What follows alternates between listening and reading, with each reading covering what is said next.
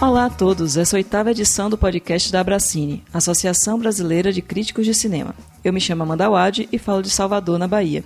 Comigo na apresentação do programa está o Renato Silveira, que fala de Belo Horizonte. Tudo certo aí em Minas, Renato? Oi, Amanda, tudo bem por aqui? Neste episódio, vamos falar sobre os impactos da pandemia de coronavírus no cinema como que a indústria cinematográfica está respondendo à crise que fechou as salas de cinema, paralisou produções, cancelou festivais. Né?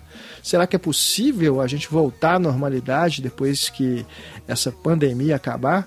Como que o calendário de lançamentos vai se reorganizar? Como que o streaming vai se comportar? Será que é a solução daqui para frente? Será que vai se intensificar ainda mais? Essas são algumas das questões que a gente vai trazer para debate hoje, né, Amanda? Com certeza, Renato. Também vamos falar um pouquinho sobre o cinema brasileiro nessa história toda, né? Já que as dificuldades já eram muitas, né? E agora com a pandemia só piora, né? O cenário está bem difícil. Os colegas da Bracine que nos acompanham hoje são Pedro Butcher, que fala com, com a gente do Rio de Janeiro, e falando de Recife temos a Carol Almeida. Eu, Amanda, também estou no Cine Pocacute o endereço é cinepocacute.com.br. E você, Renato, onde os ouvintes também podem te encontrar? Eu estou no site Cinematório, no endereço cinematório.com.br e também na Rádio Inconfidência, aqui em BH. Lembrando que o site da Abracine reúne links para você conhecer o trabalho de todos os nossos associados. Fica o convite para fazer uma visita no endereço abracine.org. Lembrando, Abracine com dois Cs. E agora vamos para o debate deste episódio. Então, nessa edição do podcast, vamos discutir os impactos da pandemia do coronavírus no cinema. E começamos apresentando nossos convidados. Primeiro vamos dar as boas-vindas ao Pedro Butti, que fala conosco do Rio de Janeiro. Seja bem-vindo, Pedro. Como vai? Obrigado, gente, por me receber aqui. É sempre um prazer participar das atividades da Bracinha. Pronto. Conta um pouquinho para a gente, para os ouvintes, sobre sua trajetória profissional, onde é que eles podem acompanhar seu trabalho. Bom, eu sou crítico de cinema desde os anos 90, comecei em redação de jornal, essa coisa antiga. É, depois, durante muitos anos, eu editei o Filme B, que é uma publicação da internet, na verdade, já é, a partir do, dos anos 2000 ali, é, voltada para a cobertura do mercado de cinema no Brasil. Isso me despertou um interesse em retomar minha pesquisa acadêmica, né? Então eu fiz um mestrado sobre Globo Filmes e terminei recentemente um doutorado sobre a hegemonia do cinema hollywoodiano no Brasil, assim os princípios históricos disso. E então é isso. Hoje em dia sou professor, curador, é, tenho essas várias atividades que um crítico hoje em dia exerce. Tá certo. Pedro, seja muito bem-vindo. Prazer enorme poder conversar com você aqui no podcast. E agora damos as boas-vindas também à Carol Almeida, que fala conosco de Recife. Carol, obrigado por estar aqui conosco. Fala também um pouquinho sobre a sua trajetória na crítica e onde os ouvintes podem acompanhar o seu trabalho. É, obrigada, gente. Assim como o Pedro, eu gostaria de ressaltar que é muito bom participar das atividades da Bracine, é muito bom fazer com que é, a associação esteja se movendo, esteja pensando é, o momento que a gente está vivendo e fico muito grata por esse convite. É, a minha trajetória como crítica, ela começa também com impresso de jornal, eu passei 10 anos numa redação de jornal, é, nos anos 2000, é, de, enfim, de 99 a 2009, numa redação de jornal diário, então é, com certa frequência eu escrevia sobre cinema também, até o momento em que eu vou para São Paulo. E em São Paulo eu trabalho em algumas outras redações, redações de portal de internet, redação de revista mensal, onde eu também é, continuo escrevendo sobre cinema. Meu contato mais intensivo, digamos assim, ele, ele acontece de uma forma mais, digamos assim, metódica a partir do meu doutorado, que eu concluí recentemente, que foi um doutorado é, pensando a relação entre o cinema brasileiro contemporâneo e uma certa visualidade de cidades e de mal-estar de viver dentro das cidades que esse cinema convoca. Então, é, vem muito desse lugar. É, e assim como o Pedro também exerce outras atividades hoje, tais como é, atividade de curadoria. Hoje, por exemplo, eu já estou há quatro anos na equipe da curadoria do Olhar de Cinema, que acontece em Curitiba, e faço também curadoria de alguns outros festivais mais pontuais e, enfim, atividades mais pontuais. É isso. Muito bem. Bom, bem-vindos os dois. É, é uma alegria estar com vocês aqui, mas infelizmente a gente está falando de um tema bem denso hoje, que é essa quarentena, essa quarentena a partir dessa forçada a partir do, da pandemia por causa do coronavírus. E o que que isso pode refletir no cinema, né, na, na nossa profissão como um todo, né, no, desde o do início da produção até a, a lógica dos, cine, dos cinemas fechados, né, que seria a primeira coisa que aconteceu, né, e as estreias e a, a, adiadas, os festivais. A gente vai falar um pouquinho sobre tudo isso. Então, primeiro eu queria exatamente que vocês falassem um pouco como é que vocês estão vendo esse cenário, né, desse início, né, desde que a pandemia foi flagrada, que, que, que, que começou esse isolamento social. Como é que, que vocês veem a partir disso a, os cinemas fechados, né, essa própria lógica do, do, do local, né, as grandes redes começando a se preocupar, não saber se vão continuar ou não com os funcionários sendo dispensados, é, essa lógica também do streaming que, como alternativa. Falasse um pouquinho mais sobre isso. Como é que você pode começar com o Pedro? É, eu gosto sempre de colocar numa perspectiva né, que, na verdade, essa, essa situação, a pandemia, está é, tá colocando muita coisa em perspectiva né, e muita coisa em jogo. Né? Então, o cinema, o audiovisual em si, é apenas um pedacinho de uma grande, é, de uma grande movimentação, né, de, um, de uma situação que está obrigando a gente a repensar muitas coisas. Vamos ver o quanto isso vai ter efeitos é, reais em, em, em, paradigmas, em paradigmas econômicos, políticos, né, de convivência social. Então, dentro disso, eu, é, a gente tende, trabalhando dentro da área, né, a sempre sobrevalorizar né, e achar que o cinema é um pouco e o audiovisual são o centro de tudo. Então, a primeira coisa que eu faria é colocar essa perspectiva. Né, tem tantas coisas acontecendo ao mesmo tempo e é, o audiovisual é um pedaço e ele está conectado a tudo isso. É, dito isso, é, dentro dessa, dessa nova situação, o cinema e o audiovisual é, são profundamente afetados, é, especialmente a experiência da sala cinematográfica, né, que é uma experiência que já vem sofrendo diversos é, desafios do ponto de vista econômico, tecnológico, né? A gente costuma dizer, ah, o cinema não morreu, e de fato não morreu, eu não acredito que morrerá, mas cada tecnologia que se é, somou, né, que foi abrindo, que tirou do, do, mono, tirou do cinema, da sala de cinema, esse monopólio da, da experiência cinematográfica durante quase 40, 50 anos antes da televisão, é, o cinema era a única forma de você ter acesso à imagem em movimento, depois a imagem em som, movimento, e eu digo isso tanto do ponto de vista ficcional, como do ponto de vista mesmo do noticiário. Né? Durante muito tempo, os cinejornais foram a única forma de você ver, por exemplo, imagens é, da, da, das notícias, da guerra, enfim, de, de tantas coisas.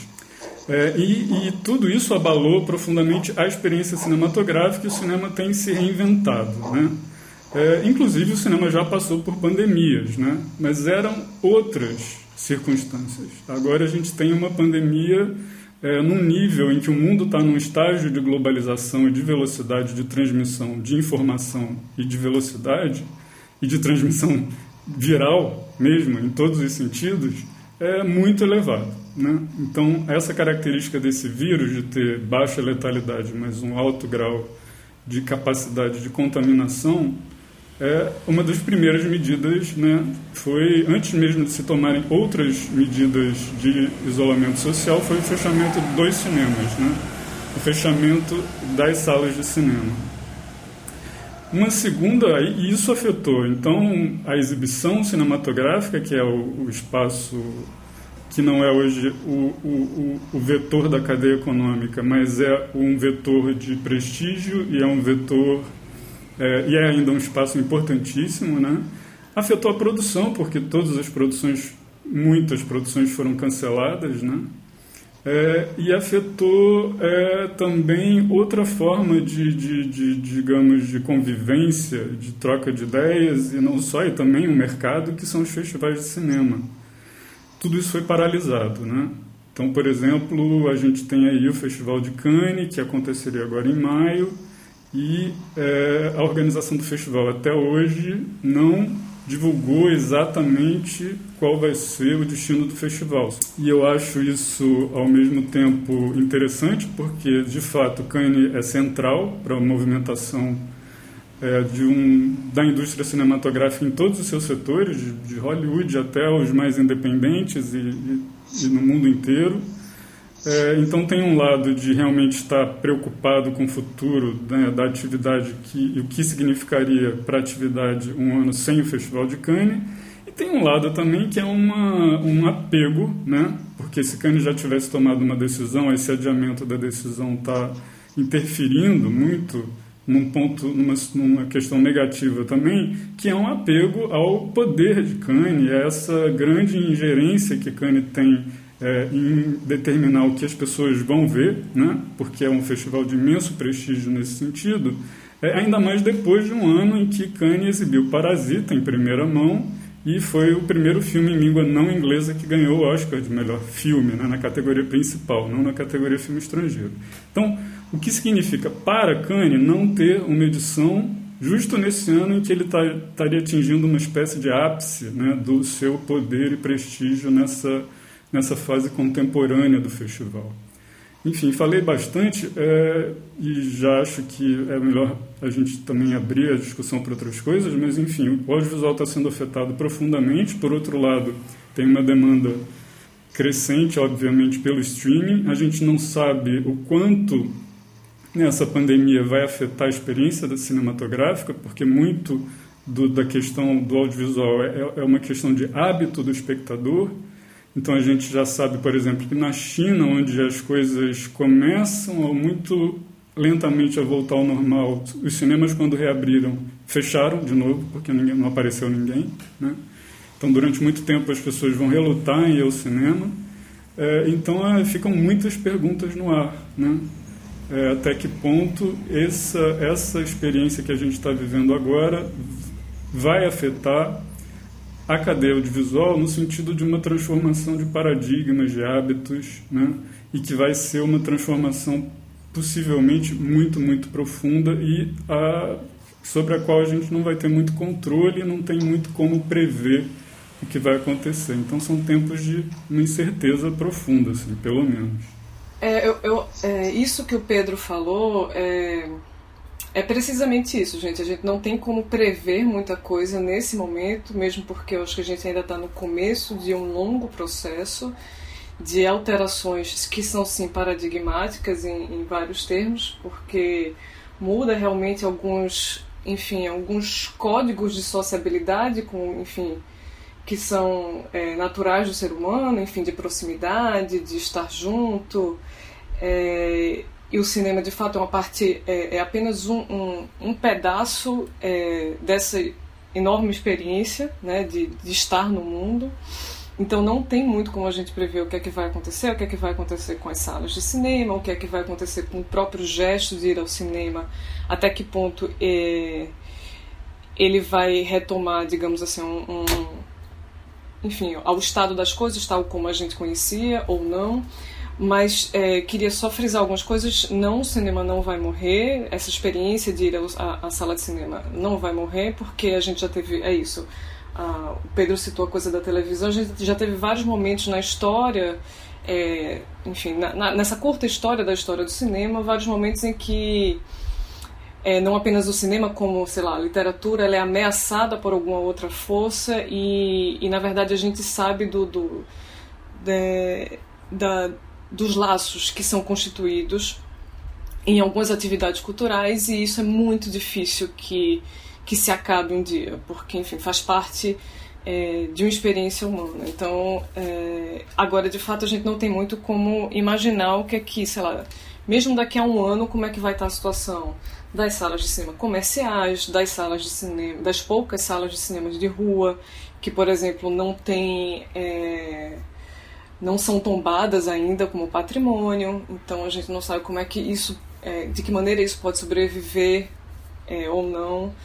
Mas eu queria só acrescentar uma coisa mais no meio da, da, dessa longa conversa que a gente pode ter, é que para além da, da, da, coisa do circuito de exibição, eu queria frisar aqui que a gente está num momento, já estava passando por um momento muito delicado na produção nacional né, é, de cinema, porque todos os avanços que tinham sido conquistados é, ao longo, enfim, do, dos últimos anos, particularmente depois da criação da Ancine e depois de políticas públicas que, é, que vieram muito mais ativamente a partir do ministério do Gilberto Gil, é, na primeira gestão de Lula como presidente. Então, todos esses avanços eles estavam é, caindo por terra. Né? É, a Ancine vem sendo aparelhada é, nesse, último, nesse último ano. A Ancine e vários outros aparelhos que estão ali ligados. Vem sendo aparelhada por é, pessoas que não apenas nunca fizeram parte da cadeia do audiovisual, mas como efetivamente querem é, destruir o audiovisual brasileiro é, em toda a força que ele existe hoje. Né? E a gente vem vendo, a, a, essa força ela não é um dado abstrato, ela é um dado concreto é, de acordo com, enfim, com a, a, manifestação do cinema brasileiro nos últimos festivais internacionais de cinema, tais como já citado Cannes, é, como a, a Berlinale, como Locarno, como Roterdão, enfim, vários festivais de cinema internacionais estavam é, demonstrando é, essa força do cinema brasileiro de uma maneira que a gente não tinha exper experimentado até esse momento, né? E tudo isso estava já sendo gravemente ameaçado quando surge a pandemia. E aí, quando surge a pandemia, é, o problema se agrava muito mais, porque a gente, por exemplo, se a gente está. É, eu estou falando não apenas da produção, mas efetivamente de alguns eventos que, sei lá, como festivais de cinema que já estavam programados para acontecer esse ano, e que a gente sabe que no Brasil, é, mas não somente no Brasil, os festivais de cinema, eles se apoiam em patrocínios e em leis de incentivo, né, muitas vezes. E você assina contratos, né, contratos que têm prazos. E, e para cumprir esses prazos, é, diante desse estado de exceção que a gente está vivendo, tudo se torna muito mais difícil. E não apenas prazo para a realização de festivais que estão sendo adiados, enfim, Cannes é, é, um dos exemplos, né? O próprio Olhar de Cinema, do qual eu faço parte, foi também adiado, não se sabe ainda a data em que ele poderá ser realizado. Alguns outros festivais que estavam para acontecer exatamente no começo da pandemia resolveram é, criar alternativa de exibições online, o que assim é, é uma alternativa para você cumprir com uma certa meta de contratual de fato, mas que a gente sabe que a experiência é outra, né? não é a experiência de estar na sala de cinema, de discutir os filmes e tal. Para além disso, a gente tem uma questão muito séria que são os contratos de filmes que iam entrar em produção agora e que precisam é, que essas datas sejam reajustadas, datas de prestação de contas, datas de, enfim, de filmagem, de tudo. Só para citar um exemplo para vocês, é, as associações né, de, de, de, profissionais do audiovisual daqui de Pernambuco, elas estão tentando se movimentar para é, construir em reunião, junto com é, a Secretaria de Cultura daqui do Estado, novos prazos para a realização de projetos que tinham sido aprovados no Fucultura. É, acho que muitas pessoas devem já ter conhecimento que o Funcultura aqui de Pernambuco ele é uma referência em, em lei de incentivo para o resto do Brasil, tanto é que vários realizadores é, do país inteiro terminam de algum jeito participando de projetos do Funcultura aqui de Pernambuco. Então, as associações já estão tentando, tentando criar reuniões é, com a secretaria para que se restabeleça esses prazos, porque ninguém vai conseguir dar conta do que tinha sido combinado é, meses atrás, né, e muito menos um ano atrás. Então, tudo isso me preocupa muito. É, só para citar um dado recente, é, se, enfim, é, as pessoas podem até checar no, no jornal o Globo, do último dia 7 de abril, agora, ou seja, uma notícia super recente, saiu a decisão é, do Tribunal Regional Federal da Primeira Região que suspendeu um pagamento de tão somente 742,9 milhões à Ancine, que era equivalente à Condecine, que era o imposto né, sobre obras cinematográficas usada para fins comerciais, então filmes que entram em circuito comercial. A ausência desse dinheiro não é uma ausência qualquer. E aí a justificativa para que não se pague, isso, a Ancine, é justamente a, a, a justificativa da pandemia. É, ele usa né, o coronavírus e o estado de calamidade pública como um fator que autoriza essa flexibilidade dessa cobrança. Então, isso é muito preocupante, né? É, e, e, é muito preocupante também que nesse estado agora em que a gente vive, esses profissionais do audiovisual, eles têm praticamente nenhum outro recurso de subsistência, né? Se não for a sua atividade no audiovisual. Então, é, para falar de coisas é, até mais, é, enfim, concretas do ponto de vista enfim, da, da, da, possibilidade de sobrevivência mesmo das pessoas, eu me preocupo muito com, com isso daí, né? Porque se eram pessoas já que estavam começando a, fi a ficar completamente desassistidas por uma cine que estava, enfim, fingindo que não era com ela, né? A gente tem ali um, um, uma diretoria que estava fazendo absolutamente nada e vendo o que é que desse nada surgia, né? Ela estava completamente inadimplente em relação a várias coisas. Isso se agrava muito mais diante do contexto do, do novo coronavírus, porque aí, de fato, a paralisia, que já era uma política pública dessa última cine, vira um dado concreto, assim, está tudo paralisado. É, e aí, é isso, assim, são, são várias questões para a gente colocar. É, eu só, talvez, lembrar né, que a Ancine, é o que ela tem de transformador é que ela gerou um sistema de suporte à atividade é, que recolhe recursos da própria atividade. Né? Isso foi, de certa forma, são recursos que são, entre aspas, protegidos, porque eles estão ligados ao Fundo Nacional de Cultura e precisam ser usados para esse fim. E são recursos de, de, de, grande, de, de uma ordem de grandeza né, suficiente, inclusive que o Fundo Setorial do Audiovisual, que foi o fundo criado a partir dessa nova lógica, é, tem uma reserva e teria uma reserva suficiente para socorrer o setor agora. Então, e existe até um movimento parcial de é, servidores da Ancine de elaborar é, planos estratégicos de salvamento do setor, né? E nada disso, na verdade, está caminhando. Então, é isso. Era uma situação que já estava grave, de muitas produtoras de médio e pequeno porte, principalmente, ameaçadas de fechar e de diminuir sua quantidade de produção pela pelo processo de, de, é, de, estrangulamento da Ancine, que foi uma inanição, quer dizer, foi não nomear, através da não ação, você impede que a Ancine é, opere normalmente, né, não nomeando diretores, etc, etc. São várias pequenas estratégias que acabaram estrangulando a Ancine. E é, quando o recurso é um recurso existente e um recurso é, gerado pela própria atividade. Né? Isso enfim, era uma possibilidade de, de, de, de, de, de salvamento agora, de pelo menos de, de um paliativo que permitisse as pessoas sobreviverem e as produtoras sobreviverem também até uma, o fim da pandemia, mas que nada disso está sendo colocado em ação.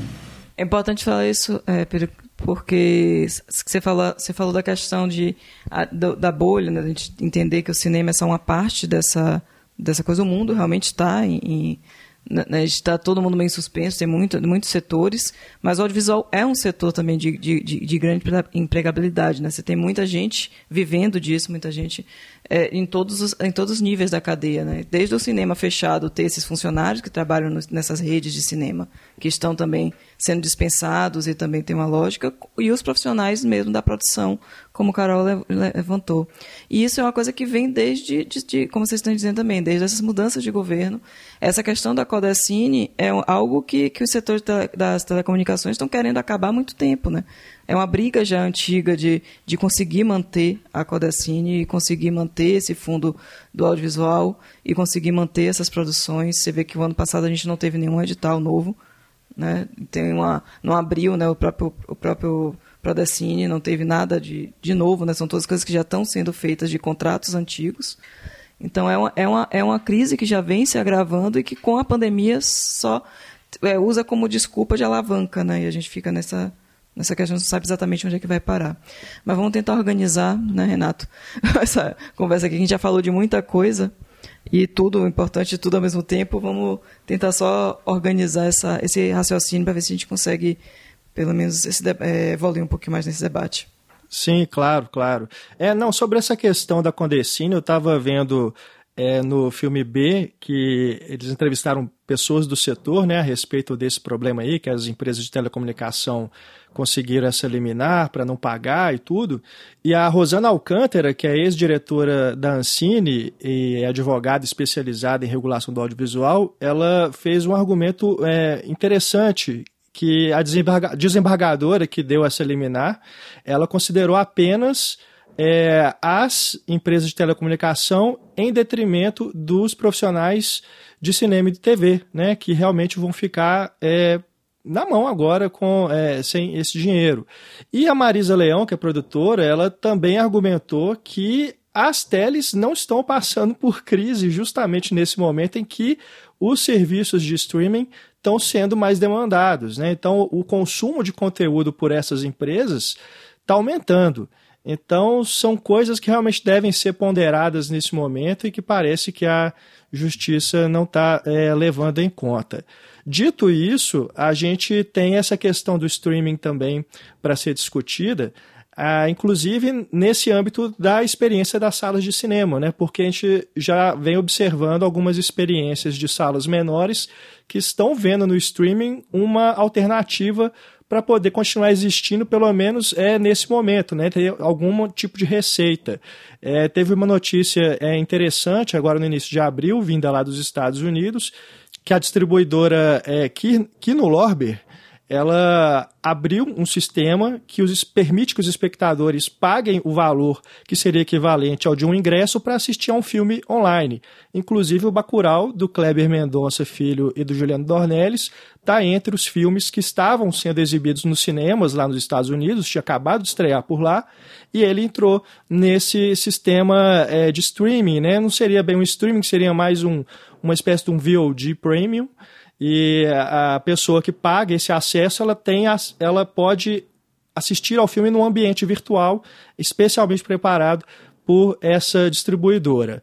É, aqui no Brasil a gente ainda não viu algo é, exatamente nesse sentido, mas já tem alguns cinemas, é, como o Petra Belas Artes em São Paulo e também o Cinelume de São Luís, que abriram é, campanhas de crowdfunding para poder arrecadar um dinheiro para poder manter é, o cinema e principalmente preparar aí para uma reabertura daqui a alguns meses. É, e dentre as recompensas desses crowdfundings tem a disponibilização de links para as pessoas verem filmes é, em casa. Né? Então, parece que os cinemas realmente estão tentando usar essa alternativa do streaming como é, uma a única possibilidade agora de poder fazer a sua função, que é exibir os filmes e levar isso para os espectadores, ainda que seja uma experiência totalmente diferente. Né? Você vê um filme em casa, não só você perde é, a experiência coletiva e todo é, o, o, o, próprio lugar né, do cinema, você está ali numa sala, você está com as atenções voltadas exclusivamente para isso, mas a qualidade também da imagem que você recebe, é, você depende do seu equipamento, da sua tela, do seu sistema de som para ter uma experiência melhor possível, mas de todo modo é o que estamos é, tendo é, disponível é, no momento. Como é que vocês veem, é, Carol e Pedro, essa questão do streaming? É, nesse momento, a alternativa é a que nós temos de possibilidade, mas é, isso vocês acreditam que vai se intensificar, que veio para ficar mesmo, que essas alternativas agora vão é, entrar aí no rol né, de serviços que esses cinemas oferecem, por exemplo? É, eu acho que é, as coisas vão precisar ser repensadas e elas já estavam começando a ser repensadas, na verdade, até antes, bem antes, inclusive, da, da pandemia acontecer. Ah, enfim, um caso é, recente que rendeu, enfim, deu muita repercussão na, na, grande imprensa foi o caso do, do filme do próprio Bong Joon-ho, né, o Okja, em 2017, em Cannes, que era um filme é, lançado pela Netflix, que estava concorrendo à Palma de Ouro, e foi um filme que foi lançado em pouquíssimas salas de cinema de, sei lá, acho que de duas cidades, três cidades, alguma coisa assim. E houve todo um, um, enfim, um debate na época sobre, ok, então o filme que não, não estreia em sala de cinema, estreia só via streaming, na casa das pessoas, pode ser, é, pode concorrer a um festival de cinema, né, e tem todo esse status do cinema, dessa experiência compartilhada, da sala e tal. Então, esse debate ele já vem acontecendo. O Netflix ele já estava. É, ah, enfim, nessa época ele já tinha milhões e milhões de assinantes, então hoje imagine, eu imagino que com a pandemia é, essa quantidade de assinaturas ela, enfim, deve ter estourado, enfim, eu não sei exatamente o percentual disso, mas com certeza. É, e aí o que acontece, eu, eu, vejo, eu vejo duas coisas interessantes. Assim. Ao mesmo tempo que a gente tem uma aceleração dos serviços de streaming, não apenas do Netflix, a gente tem, sei lá, Amazon Prime, a gente tem o Mubi, né, que tem, é, enfim, digamos, um, um, uma carta de filmes um pouco menos convencional, mas é, para além de uma certa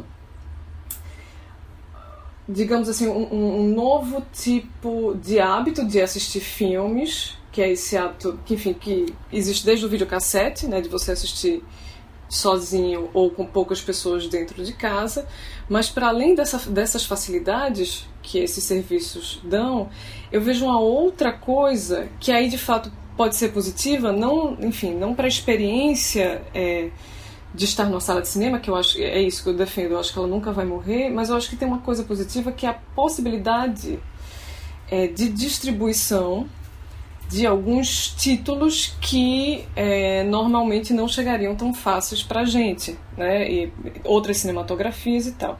Naturalmente, eu posso estar sendo, eu posso estar romantizando muito tudo isso, porque se a gente for analisar esses grandes serviços de streaming, que é o que a maioria das pessoas assina, tais como Netflix, a gente sabe que não apenas o, o a, a, a matemática do algoritmo vai sempre te levar para um certo tipo de filme e um certo tipo de gramática é, que é muito é, que padroniza muito a imagem, ou seja, não te dá outras experiências de cinema, outras experiências né, de, de imagem, de visualidade, é, é, é, empobrecedor da linguagem. Né? Eu acho que muita da preocupação, inclusive, de algumas pessoas que estavam lá no Festival de Cannes era não somente com a coisa da experiência da sala de cinema, mas muito particularmente com essa, essa possibilidade que esses serviços têm de padronizar uma certa linguagem mais confortável para um certo tipo de espectador. Eu acho que tem, por um lado, tem uma coisa purista, sim, um, um argumento até conservador, dizer, ah, não, mas o, o cinema, ele precisa disso, disso, disso, daquilo para ser cinema. Acho que tem isso, mas por um lado eu vejo uma, uma preocupação que para mim faz sim sentido, que é de você utilizar a mesma lógica é, desses multiplex, né, que exibem é, aquilo que algumas pessoas chamam de filmes de boneco, né, filmes de super-heróis e tal, você utilizar a mesma lógica comercial desses filmes para um serviço de streaming que vai te oferecer os mesmos produtos. Né? Então, no final das contas, o, o, o modelo de negócio é muito parecido. Né? Enfim, muda a, a, a sociabilidade, muda a, o gesto de sair de casa e tal. Mas o padrão de filmes que vai chegar para as pessoas é, é muito parecido.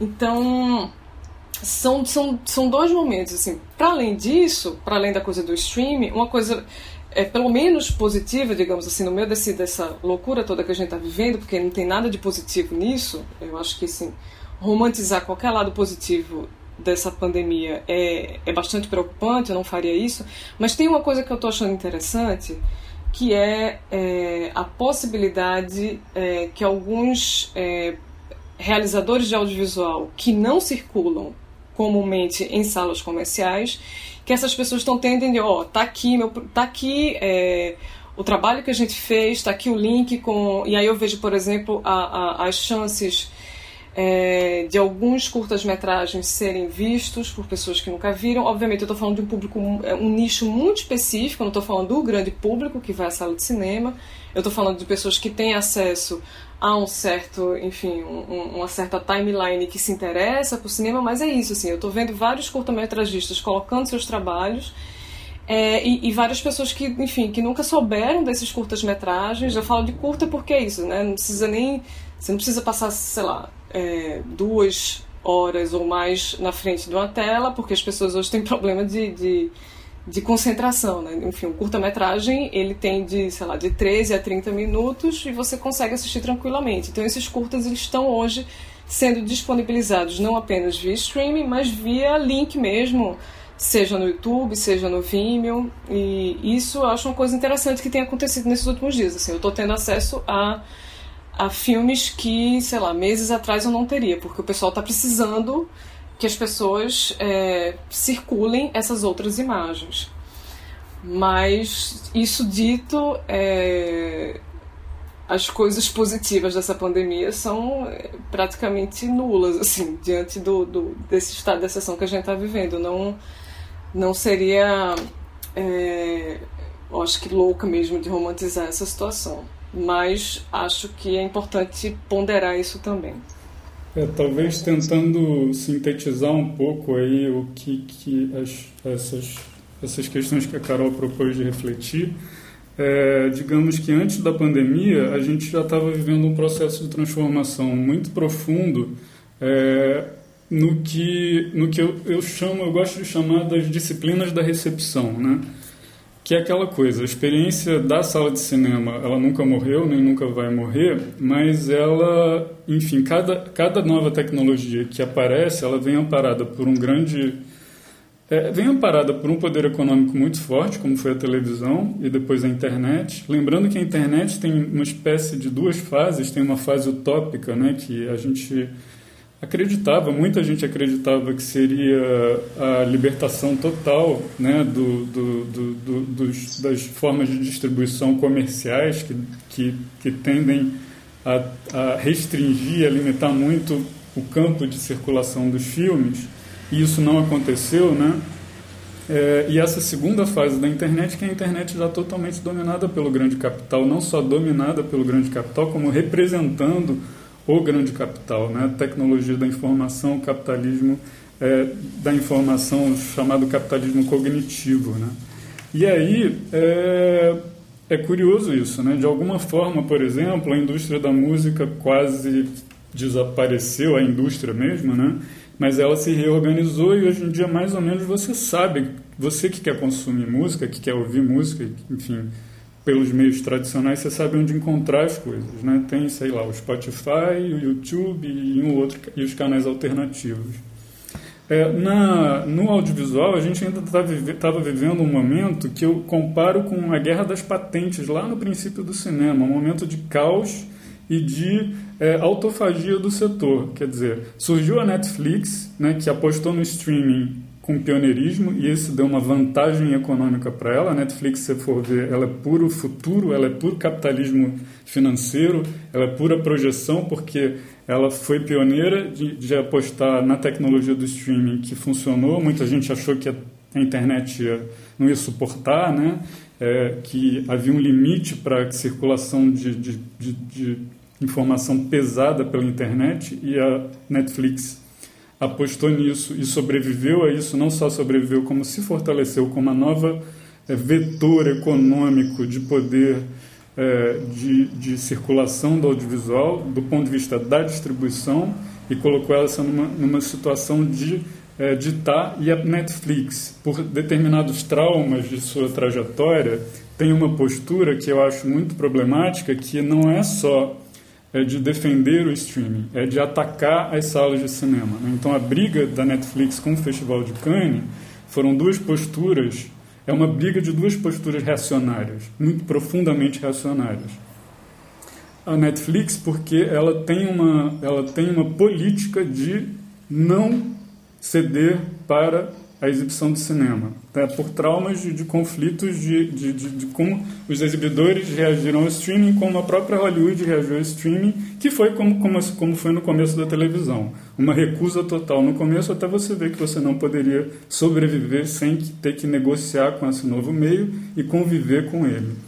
É, e aí isso está gerando no audiovisual, quer dizer, a Netflix descobriu a mina de ouro do streaming, né, digamos assim, e todos os serviços, todos os estúdios. Então a Netflix no começo tinha um catálogo, entre aspas, riquíssimo, com vários estúdios disponibilizados lá, era E, de repente, todo mundo retirou seu catálogo do, do, do, streaming, né? E a Netflix passou a ter que investir em conteúdo próprio, né?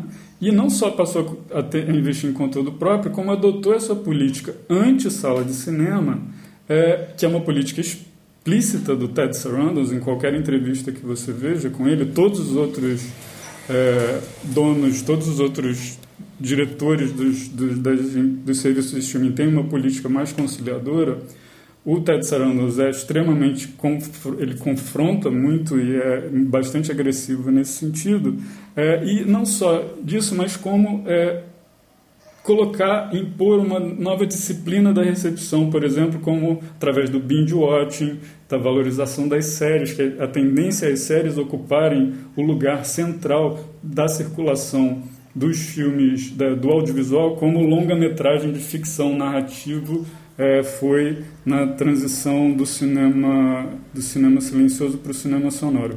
Eu, enfim, dei uma viajada um pouco grande, mas é só para dizer, resumindo é, um pouco isso que a Carol falou, o meio, o, o setor audiovisual já estava numa transformação profunda, uma transformação que significava uma crise, né, uma crise radical, é, que colocava é, em jogo a sobrevivência de muitos dos setores desse setor, desse, desse, desse, dessa cadeia audiovisual, né?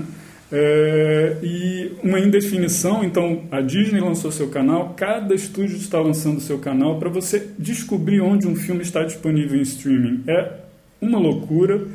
É, então você não tem uma coisa centralizada, o consumidor está completamente perdido. É, ao mesmo tempo, é, você tem é, essa grande indefinição, e agora, com, com, com, com a questão da, da pandemia, os serviços de streaming se valorizaram né, profundamente, estão exatamente no campo do audiovisual, são os que estão tipo, com a, nadando a favor da corrente.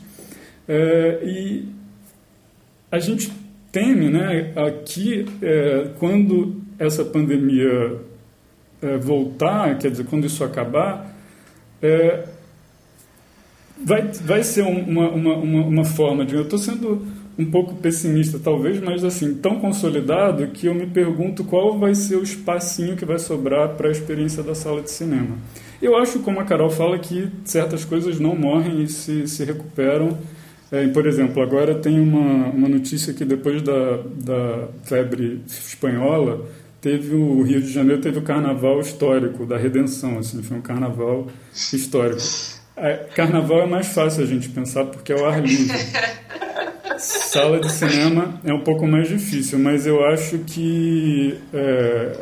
e assim tem tudo isso, né? Tem todo um contexto capitalista que que é, estimula o consumo, o individualismo, o consumo individual e se você for compartilhar é através dos meios de compartilhamento das redes sociais que são também muito disciplinadores. Então eu me preocupo muito com essa nova disciplina da recepção, sabe? Eu tenho muito medo é, de como eu acho uma das coisas que mais me enlouquece na internet é essa história do binge watching, quer dizer, você se você não desativar lá nas suas configurações você não consegue nem ver os créditos de um, de um, do final de um capítulo de série, que já começa imediatamente, né? e mesmo de um filme, já vem uma sugestão, um trailer, alguma coisa, para você não parar esses meios estão disputando o nosso tempo livre, o seu tempo, né? Estão tentando determinar, e é claro que, gente, a coisa é negociável, a coisa não é, não estou dizendo que é uma coisa imposta, mas são é, meios de disciplina da recepção que são muito fortes, vêm amparados por um capital muito grande. O capital da Netflix é muito louco, né? Ela não dá lucro, ela só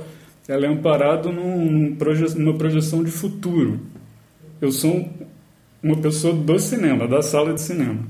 Então, eu tendo a ter talvez uma visão um pouco pessimista disso e a gente sabe que não, não deve ser assim. Mas é, eu, eu, essa, as coisas e essa pandemia parece que veio, né, parece que veio tão é tão de mão beijada para os serviços de streaming ampliarem um tipo de, de influência que eles já estavam exercendo de uma forma muito significativa e que, a meu ver, não são nem um pouco libertadora. A gente tem, é, isso é muito interessante. De fato, a, se ampliou o, a possibilidade de, de você ampliou a chance de você chegar talvez a um produto que não seja um produto de Hollywood ou que não seja um produto anglófono, né? Porque essa essa essa hegemonia não é só é, de Hollywood, ela é uma hegemonia de cultura, de língua, né, de filmes falados em inglês, né, é, de, de, de, mesmo que um capital japonês que, né, da Sony que banca filmes majoritariamente em língua inglesa.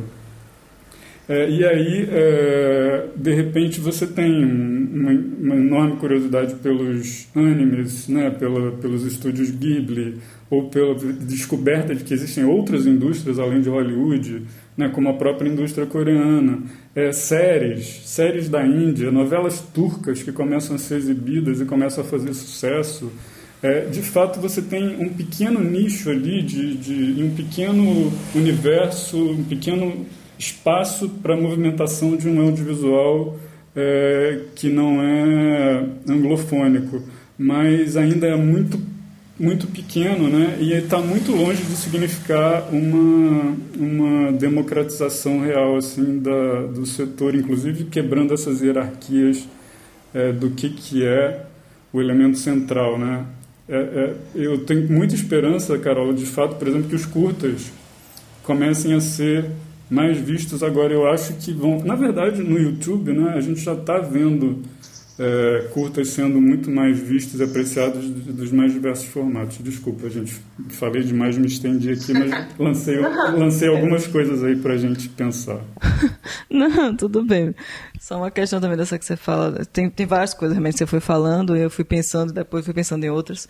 Mas essa coisa do, do, do tirar um pouco desse foco, ângulo, é, é, é, importante mesmo. Você vê séries alemãs também. Você tem o Poço, né, que, é, série, que é um filme espanhol que virou mais visto, também pegando a, a ideia da pandemia. Mas acho que uma coisa importante que você fala aí, duas, né, que eu acho que vocês dois levantaram, essa coisa do cinema que já vinha um público menor, se você parar para pensar, o número de, pessoas, de brasileiros que vão às salas de cinema de fato é muito pequeno, né? o percentual parece que não chega nem a 3%. Eu estava conversando com meus alunos é, essa semana e aí uma menina que falou que nessa, nesse, nesse mês agora de confinamento ela viu mais filme do que ela viu o ano passado inteiro. então não é só na questão de é, o hábito de ver filmes, o hábito de, de, de consumir né, filmes não é não tem tem, é, tem um nichos né, de construções. Eu acho que isso é cinemas fech, os cinemas fechados ou streaming, né, se passasse, eu concordo que é meio que parecido. Se você olhar nesses streams né, mais famosos, você tem essa, essa lógica muito parecida e tem essa lógica de cada vez pessoas, essas pessoas, essas novas gerações, principalmente, querem ver coisas mais, mais curtas. Você vê o irlandês, por exemplo, que muita gente brincou que viu em, viu em formato de série em vários capítulos, porque três horas era muito tempo, né? Então você tem essa, essa, essa lógica de curta e acho que os curtas podem ser uma, uma boa, uma boa, um bom chamariz, né? As pessoas ficam vendo tudo e ter essa possibilidade de ver curtas, que não é uma coisa tão comum, não tem uma janela tão fácil, ela é uma possibilidade.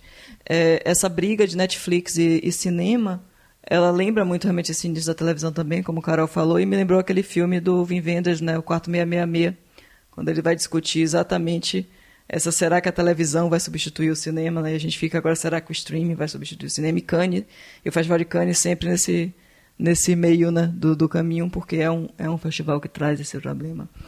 É, mas só, rapidamente, só porque você citou um exemplo, desculpa, que eu acho que é muito importante para falar, porque para eu, é, eu exemplificar essa política anti-sala de cinema da Netflix, né? Porque a Netflix virou um financiador desses filmes de, de, de médio orçamento, né, são orçamento é, filmes autorais, né, e os filmes da chamada temporada de prêmios do Oscar. Foi o que aconteceu com Roma e o Irlandês. Né? A partir do momento que a Netflix é, faz, faz uma política de não exibir esses filmes comercialmente, né, ela está atingindo uma, um, um, uma ponta específica da cadeia do setor, que são as salas de arte. Para as salas de arte, os filmes do Oscar são os blockbusters do ano. Né? São os filmes que ganham uma publicidade, muito por conta do. É uma indústria que não é movida só pelo dinheiro, mas pelo prestígio também. E a única coisa também que é um dos elementos que justificam um investimento tão alto da Netflix nesse tipo de filme, prestígio. É, e quando ela tira esse, a possibilidade desses filmes serem exibidos nas salas é, de cinema de arte, ela está retirando praticamente a receita anual dessas, dessas salas, com, não com todos os filmes, mas com os filmes mais importantes do ano. Era o caso do Irlandês e do Roma, do Alfonso Cuarón.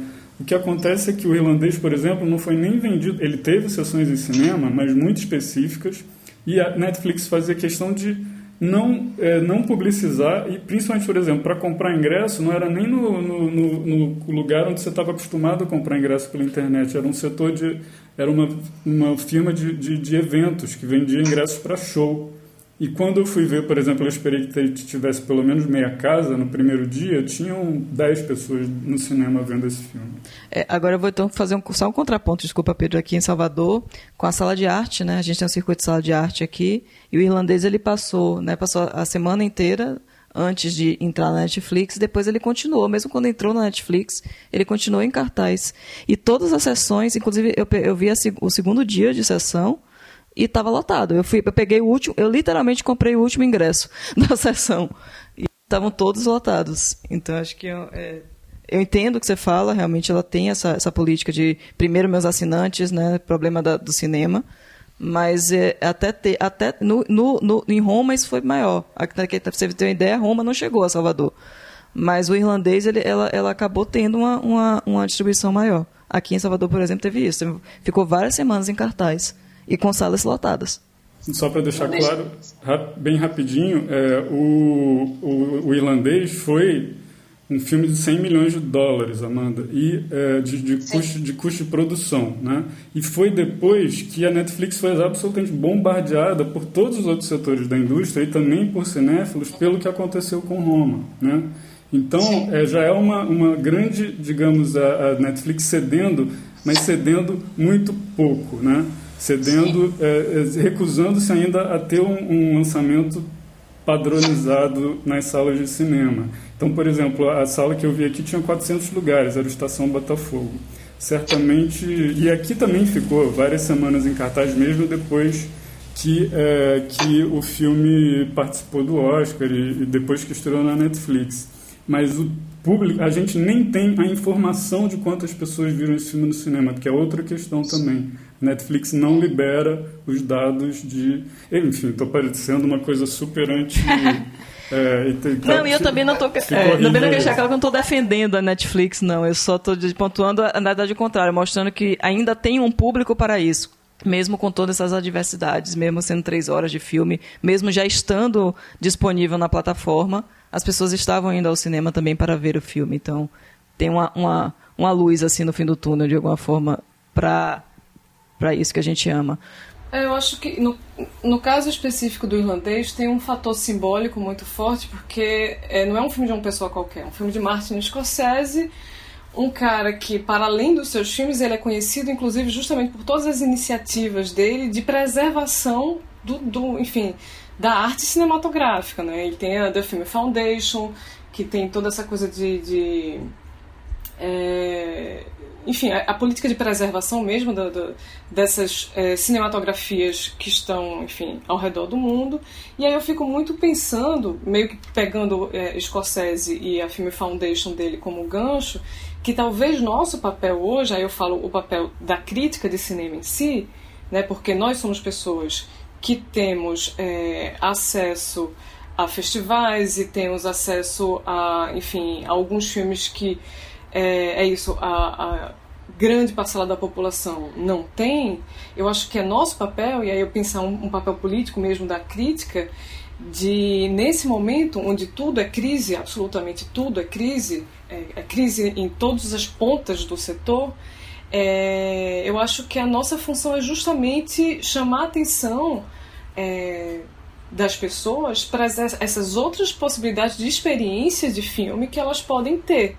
Né? Então, é, justamente nesse momento que a gente tem que estar, tá, ó, oh, gente, vamos falar é, do cinema africano subsaariano, né? Que, que, produção é essa que tem, enfim, sido intensa é, a partir dos anos, no final dos anos 50 em diante, assim, que produção é essa? Vamos falar da produção é, do, dos jovens é, realizadores brasileiros que conseguiram fazer filmes a partir de graduações de audiovisual que surgiram nesses últimos anos. Que filmes são esses? Como a gente pode preservar esses filmes? Como a gente pode fazer circular fortuna crítica sobre esses filmes. Eu acho que nosso papel, pensando agora no papel da crítica mesmo mais efetivamente, é esse, é de apontar outros caminhos, já que o algoritmo não vai te apontar esses caminhos. O algoritmo vai te levar para um lugar de muito conforto, onde é isso que o Pedro estava falando, assim. O filme termina, você sequer consegue ver os créditos do filme. Você é imediatamente levado a ver uma outra coisa que o algoritmo acha que você vai gostar, né? Eu acho que o, o, o nosso papel é furar essas bolhas. Eu concordo 100%, Carol. É, nesse universo imenso de serviços de streaming com tantas coisas também aí misturadas, né, de tantos lugares, muitas com é, até uma questão de qualidade duvidosa, né? Às vezes você vê e fala assim, pô, tem um filme espanhol que está disponível lá, um filme indiano, mas quando você vai ver, é aquilo que você tinha falado, né? Uma padronização, uma pasteurização da linguagem que fica tudo igual, não importa de onde é, saiu. Agora, com certeza, o crítico ele passa a ter um papel cada vez mais fundamental é, nesse mundo, né? Para justamente poder é, apontar esse caminho é, para as pessoas, é, para o público que está interessado em conhecer novos tipos de cinema é, um papel quase que de curador, né? De, de poder realmente pensar e assistir a essas coisas para poder é, jogar uma luz aí. E quando vocês estavam falando sobre os curtas-metragens, também concordo que seja é, um caminho possível aí para esse formato é, ganhar uma uma força extra, né? Porque já é, já é, um, já é um, um, um formato muito forte, né? Tendo em vista a grande quantidade é, de produções em curta-metragem que a gente tem no Brasil. Fica, inclusive, é, a sugestão para quem não ouviu ainda, escutar o nosso podcast aqui da Bracine sobre curtas-metragens, que a gente fala bastante sobre isso. É, mas nas plataformas de streaming agora a gente já começa a ver isso com mais força. É, foi lançada recentemente uma plataforma aqui no Brasil que é exclusiva para curtas metragens, que é a Cardume, que cobra um valor assim é, irrisório, né? acho que é cinco reais a assinatura para você assistir só curtas metragens ali, um, tipo um Netflix de curtas metragens. É, outras plataformas recém-lançadas aqui no Brasil também já estão fazendo, inclusive, chamamentos para diretores inscreverem é, seus curtas para é, serem é, catalogados né, por esses serviços. Então, de repente, a gente vê é, surgindo aí um, um, meio até mesmo de criar receita para curta-metragem que talvez seja algo inédito no ponto de vista da distribuição, né? Porque os curtas ficam circulando nos festivais, às vezes online em links gratuitos, mas é, os realizadores não de curtas metragens não têm esse retorno de bilheteria, né? Vamos dizer assim, ainda que seja virtual agora. É, pode ser um caminho também para a gente ver isso. É, eu acho que eu até acrescentaria, Renato, e, e, e, e, também dando continuidade ao que a Carol falou do papel da crítica nisso, é, que é, ressaltar, por exemplo, iniciativas públicas nesse sentido. Né? Na Argentina foi criado um canal de streaming para filmes argentinos que teve uma importância muito grande lá. Agora, aqui a gente teve a SP Cine, que criou um canal de streaming para os filmes brasileiros. Né? E antigamente a gente tinha um portal que ainda está é, é, visível, que é o Porta Curtas, e que infelizmente eu acho que ele está meio abandonado, que ele era patrocinado pela Petrobras. E como seria bom ter um canal centralizador disso tudo, assim, centralizador no sentido de que você tivesse fácil acesso a esses filmes e de preferência a um custo irrisório ou, é, ou, ou, gratuito, né? Que fosse realmente uma, como um, talvez um papel de uma TV pública de antigamente, agora no, é, no, no, na era do streaming. E puxando a partir né, da, dessa iniciativa que o Pedro falou da, da Especine, eu ia puxar, é, puxar a questão dos festivais online. Né? A própria Tudo Verdade, que fez uma, uma edição histórica né, online, é, em parceria também com, esse, com a Especine. E como é que vocês veem isso? Né? Esses festivais online, as conversões online acontecendo, é uma alternativa também. Queria começar até com Carol, com a questão do, do olhar de cinema, né? que, que já foi adiado, não sabe para quando. Existe alguma possibilidade dele virar online também, ou ter alguma questões online? Como é que vocês veem essas alternativas que estão sendo feitas e, com, e o que é que isso impacta também na própria construção? Né? Você vê que eu, eu vi algumas algumas versões, tanto internacionais, de versões de festivais online, e discussões até de júris online também, que receberiam os links e discutiriam. Né? Como, é que cê, como é que vocês veem essa, essas possibilidades e o que é que isso pode acarretar também? É, eu acho que, assim, eu não, não posso responder pelo olhar de cinema, até porque eu não, não, não faço parte da diretoria do olhar, mas o que dá para antecipar é que não se sabe de fato ainda como é que o festival. É, a gente sabe que ele vai ser realizado, a gente só não sabe como, em que circunstâncias, enfim, de que maneira. É, se, mas é aquilo que eu falei, assim, como a, existe toda uma questão contratual de alguns prazos que precisam ser cumpridos, porque existem patrocinadores, existe um dinheiro é, que já foi aprovado para realização, enfim, de uma parte do trabalho né, do, do, do festival, é, você também não pode adiar ad infinito. Né? Isso não, não é não está no campo do, enfim, das possibilidades. Então, é, eu acho que essas alternativas, tais como a, a, que o É Tudo Verdade fez agora, de exibir numa parceria com a SP Cine a, a, esses filmes online, é uma coisa que eu acho que está sendo pensada por vários festivais que estavam programados para acontecer este ano.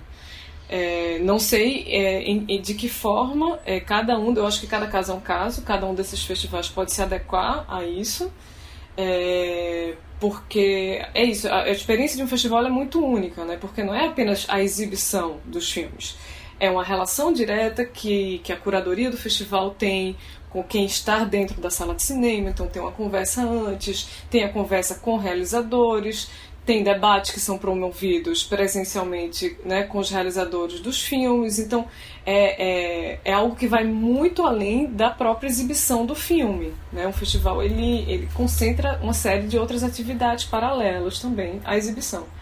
Então não dá muito ainda para prever o que, é que vai acontecer. É, Tá, e também não posso... dá para prever o que que. Oi, perdão. Não, desculpa também. É pra, eu queria puxar, mudar um pouco o viés da pergunta, então, só por uma coisa que eu pensei. Você, como curadora, uhum. como é que você vê essa questão do, do online? Você acha que teria que ter um, um, outro olhar de, de curadoria, uma outra organização de filmes? Como é que se, tem, se muda alguma coisa nesse sentido, entende? Da, dessa, de pensar essa curadoria? Olha, o que eu posso dizer, assim, eu acho que tem duas coisas aí. É, a maneira como, principalmente no, é, no, no, nosso caso, que eu digo o, o, meu caso e das mulheres que estão comigo na curadoria de curtas-metragens do Olhar, a Karine Martins e a Marisa Merlo, é, no nosso caso, como a gente trabalha com curta-metragem e uma sessão de curta, curtas-metragens, ela pressupõe alguns filmes juntos, a gente sempre, desde o começo, a gente sempre trabalhou com o tensionamento desses filmes entre eles dentro de uma sessão. Isso permanece, obviamente, né? Se, em que formato isso seja exibido, essa uma certa narrativa que a gente cria quando a gente coloca os filmes em atrito, ela é uma prioridade para a gente, sempre foi, eu acho que sempre será. Assim, existe algum tipo de conversa que está acontecendo ali entre os filmes, né? particularmente entre os curtas-metragens. É, isso acontece também em algumas sessões de longas, quando você programa uma sessão é, junto de outra e você sabe que esses dois filmes juntos eles vão gerar uma, uma certa conversa. É, isso dito, acho que tem um, um, outro fator, e aí eu acho isso interessante falar, porque realmente é, é uma coisa que eu nunca experimentei, espero não repetir essa experiência na minha vida, que é a de fazer o processo de curadoria no meio da pandemia. Porque você está vendo imagens que parecem imagens de um outro mundo, assim.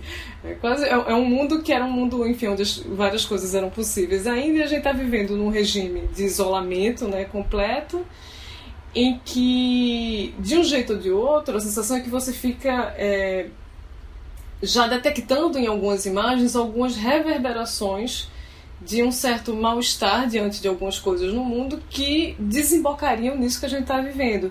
Então é, é, muito essa experiência de assistir filmes, né? É principalmente quando a gente pensa, porque eu acho que o, o, o meu pensamento sobre curadoria, é, a estética e a política são duas coisas que se atravessam, elas, não, elas não, não se separam, elas fazem parte de um mesmo bloco. Então, se eu penso o estético e o político dentro desse mesmo bloco, pensar sobre é, o impacto dessas imagens diante desse novo regime de experiência de, e de partilha do sensível que a gente está vivendo neste momento, isso diz respeito também a escolher algumas imagens, né, a fazer esse processo de curadoria de algumas imagens.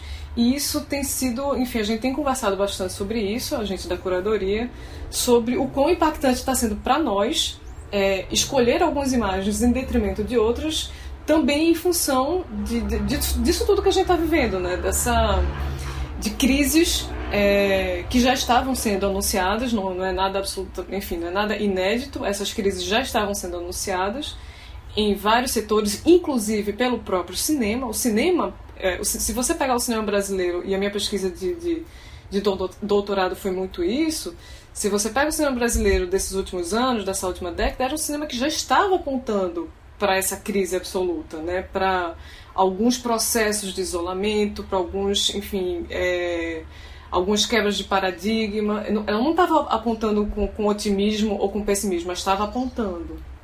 Ninguém estava achando espaços utópicos dentro desse cenário, muito pelo contrário, estavam achando mais cenários distópicos.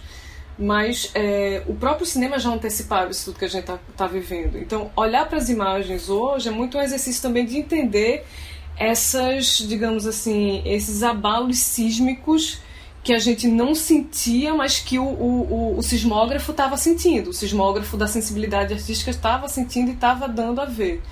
Então, é, eu destacaria isso, assim, dentro desse, desse cenário. A gente ainda está vendo os filmes, então, assim, enquanto eu estou aqui falando com vocês, eu estou recebendo mais filmes novos para assistir. E, e, é claro que é, essa recepção dos filmes, ela vem também muito contaminada por uma certa condição... É, enfim, de, de, de, de partilha mesmo do sensível que a gente está vivendo no momento. É, eu acho que o, a experiência do festival, eu acho que é muito análoga à experiência da educação, assim, tipo, porque como é formação, é muito ligado também à formação de plateias e muitas vezes é, é onde vai ter, então é, é aquela coisa, você pode até fazer aula à distância, né, mas nunca vai ser a mesma coisa que uma aula presencial, nunca, jamais. E aí, é, se tem um, um, um, espaço que eu acho que pode ter uma, uma, uma de fato uma revitalização até talvez depois dessa pandemia é o espaço é o espaço do festival que é um espaço de, de, de convivência, né, de encontro e de encontro e de formação de plateias. Jamais muito difícil pensar um festival como Tiradentes, talvez, né, é, no formato online.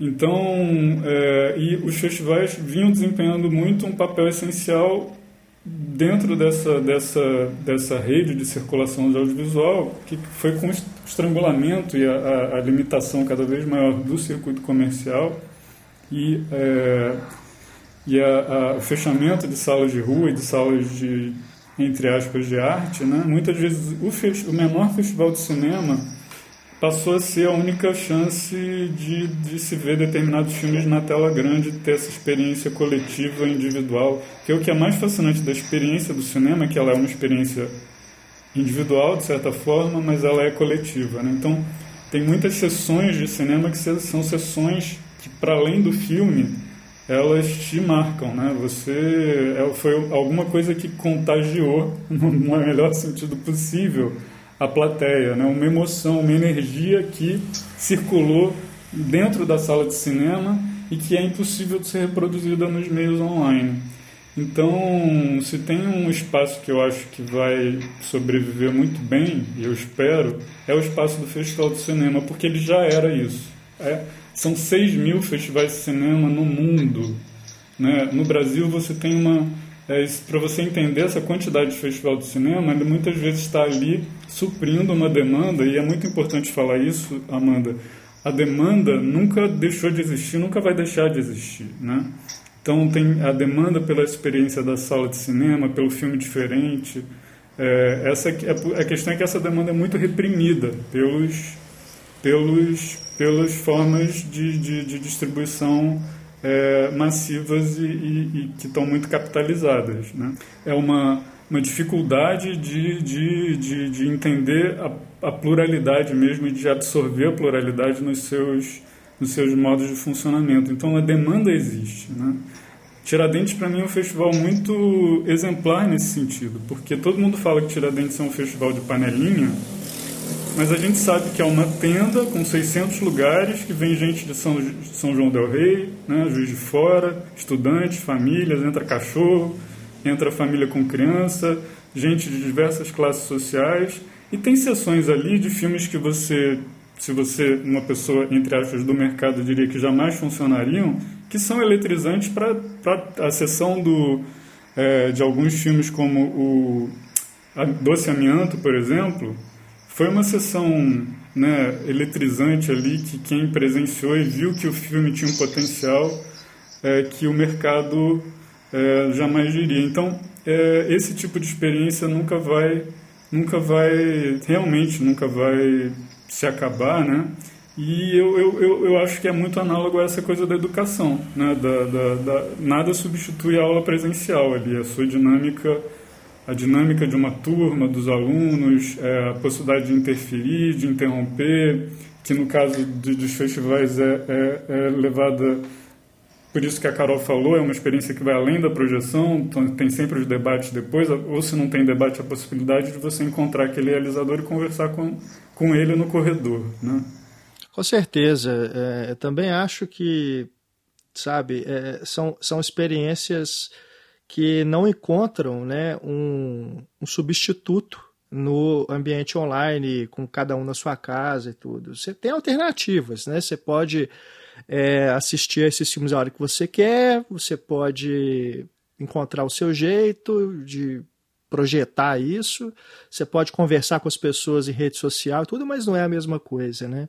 E eu estava é, me lembrando aqui também de um, uma coluna do, do Zanin no Estadão, que ele estava falando sobre essa primeira semana que a gente teve de, de, é, cinema sem estreias, né? Que ele fala sobre essa falta do convívio social que a gente talvez sinta mais é, com essa pandemia. Porque uma coisa é você ter justamente essa opção. Você escolhe ou não ir ao cinema. Você escolhe ver um filme no cinema ou você deixa para ver em casa depois. Você escolhe ir num festival ou não.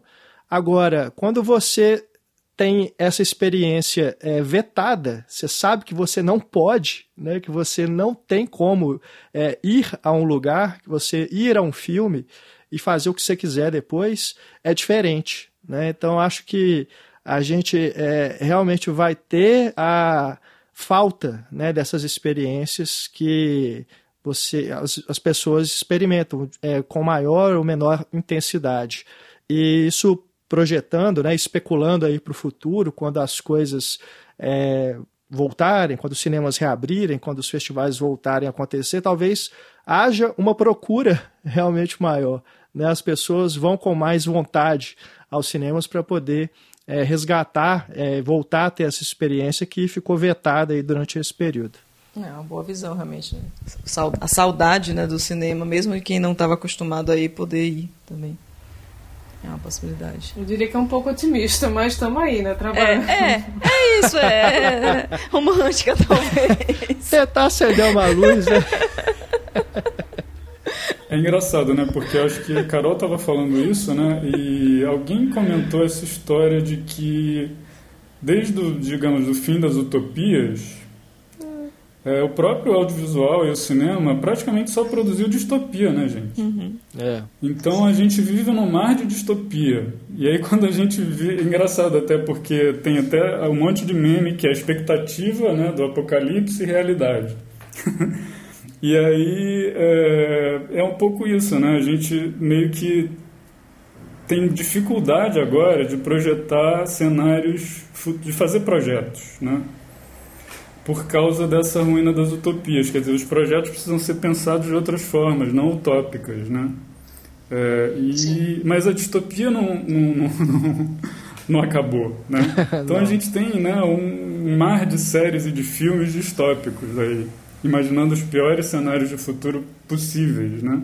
E a gente não tem muito pouco, muitos poucos ou quase nenhum filme, né, que é, que que projete é, alguma coisa mais positiva, né? Enfim, só uma, eu não sei se, por exemplo, isso é uma coisa que tem que pode mudar. Tem gente que diz que vai ter uma uma uma inundação de filmes de confinamento que a gente já está temendo aí de, é, de filmes feitos durante o confinamento e filmes que vão projetos que vão refletir sobre o confinamento é, e, ou se vai ter também uma, uma coisa de, de, de, de, de, de reação a isso, né? de oposto, de uma tentativa de.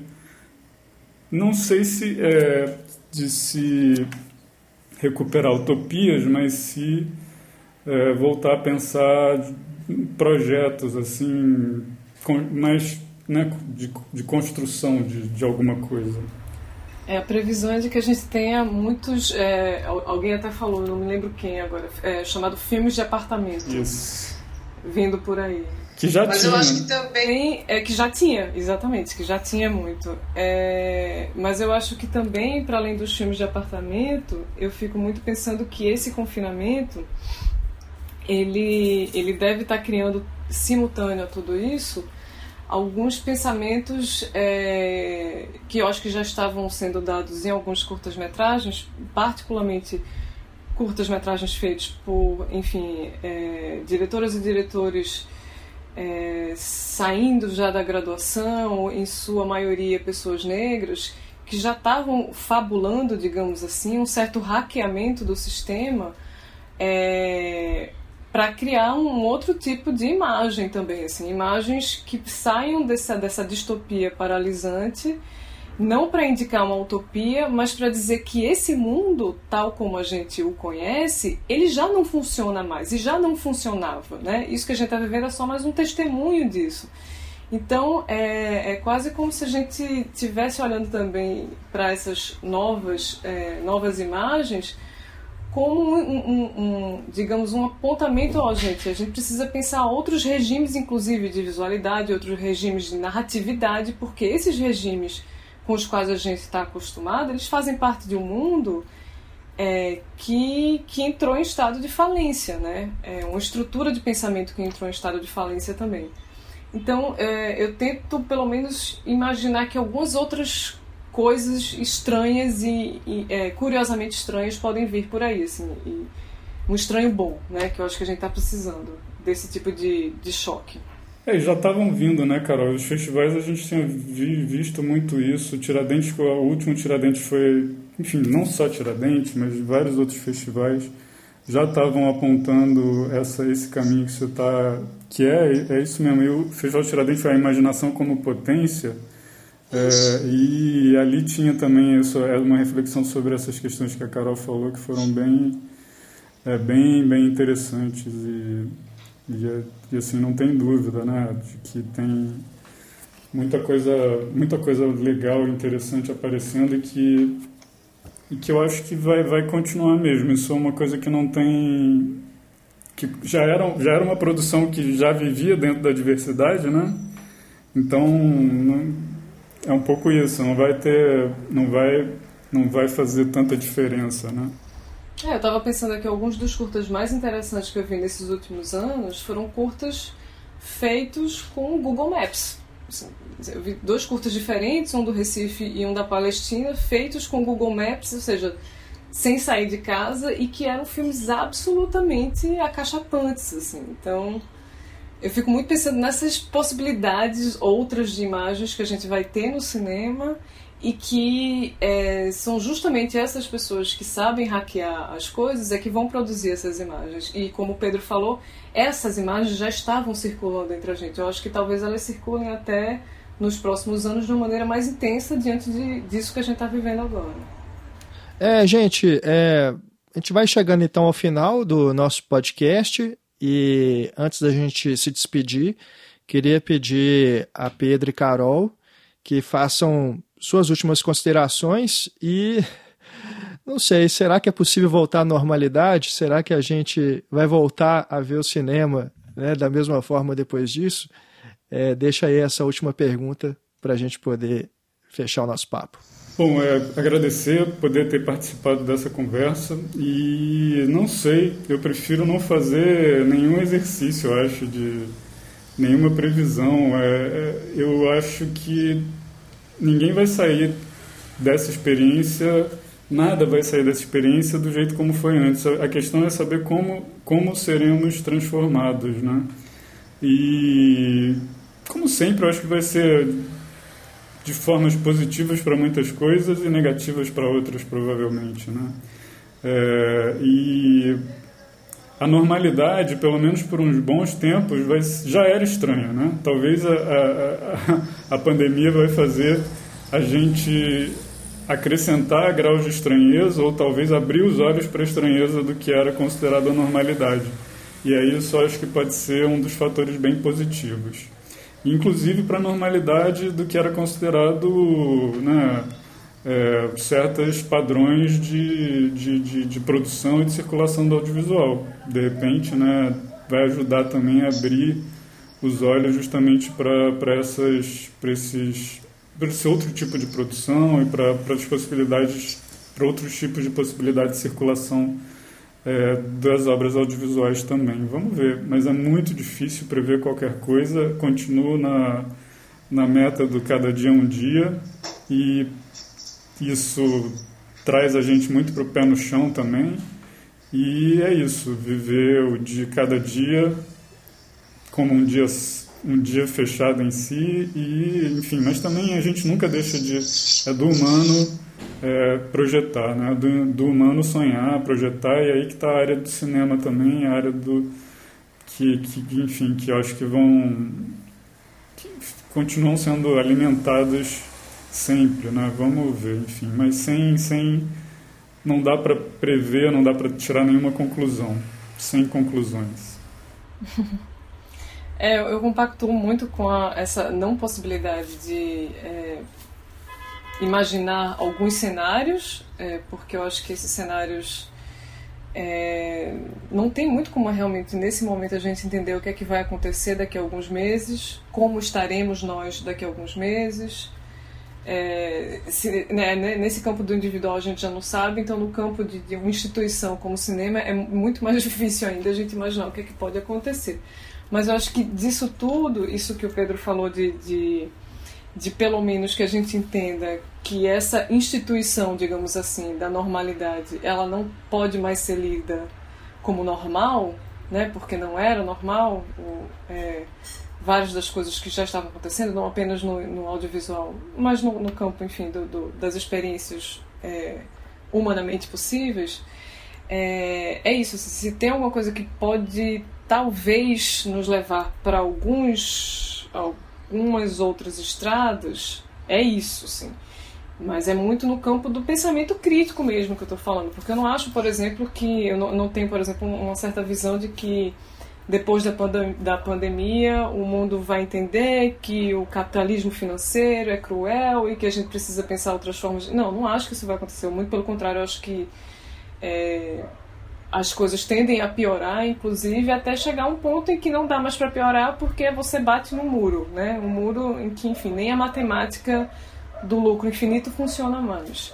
Então é, e eu acho que a gente tem que aprender, na verdade, eu acho que essa talvez seja o nosso grande desafio hoje, é, desafio do pensamento crítico, desafio do, do, do, pensamento artístico também, seja ele audiovisual ou não, mas de se entender no meio de um certo fim de mundo, digamos assim, entender o fim de mundo como um estado em que a gente vive e o que a gente pode elaborar e o que, é que a gente pode criar de vida dentro dessa situação.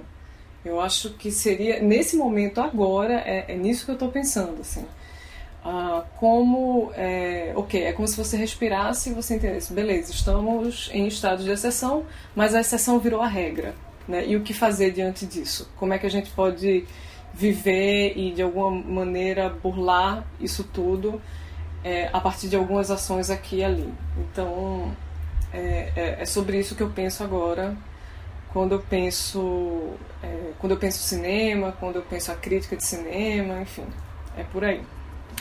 Muito bem, obrigada, Carol, obrigada, Pedro, foi ótimo, realmente. Acho que, acho que essa, apesar de vocês estarem, estarem querendo falar muito de previsões e de otimismo, eu acho que é um caminho, né? Não deixa de dar um certo alento a fala de vocês final, porque acho que é isso, né? Na, no caos a gente também cria, a gente também pensa e é, eu sei que é difícil a gente pensar, projetar algo, porque a gente não sabe ainda nem até quando isso vai, né? A gente está na previsão de, de, de, pandemia que a gente não sabe quando isso vai acabar de fato. Então, daqui que acabe, o que, que vai vir depois é mais difícil ainda.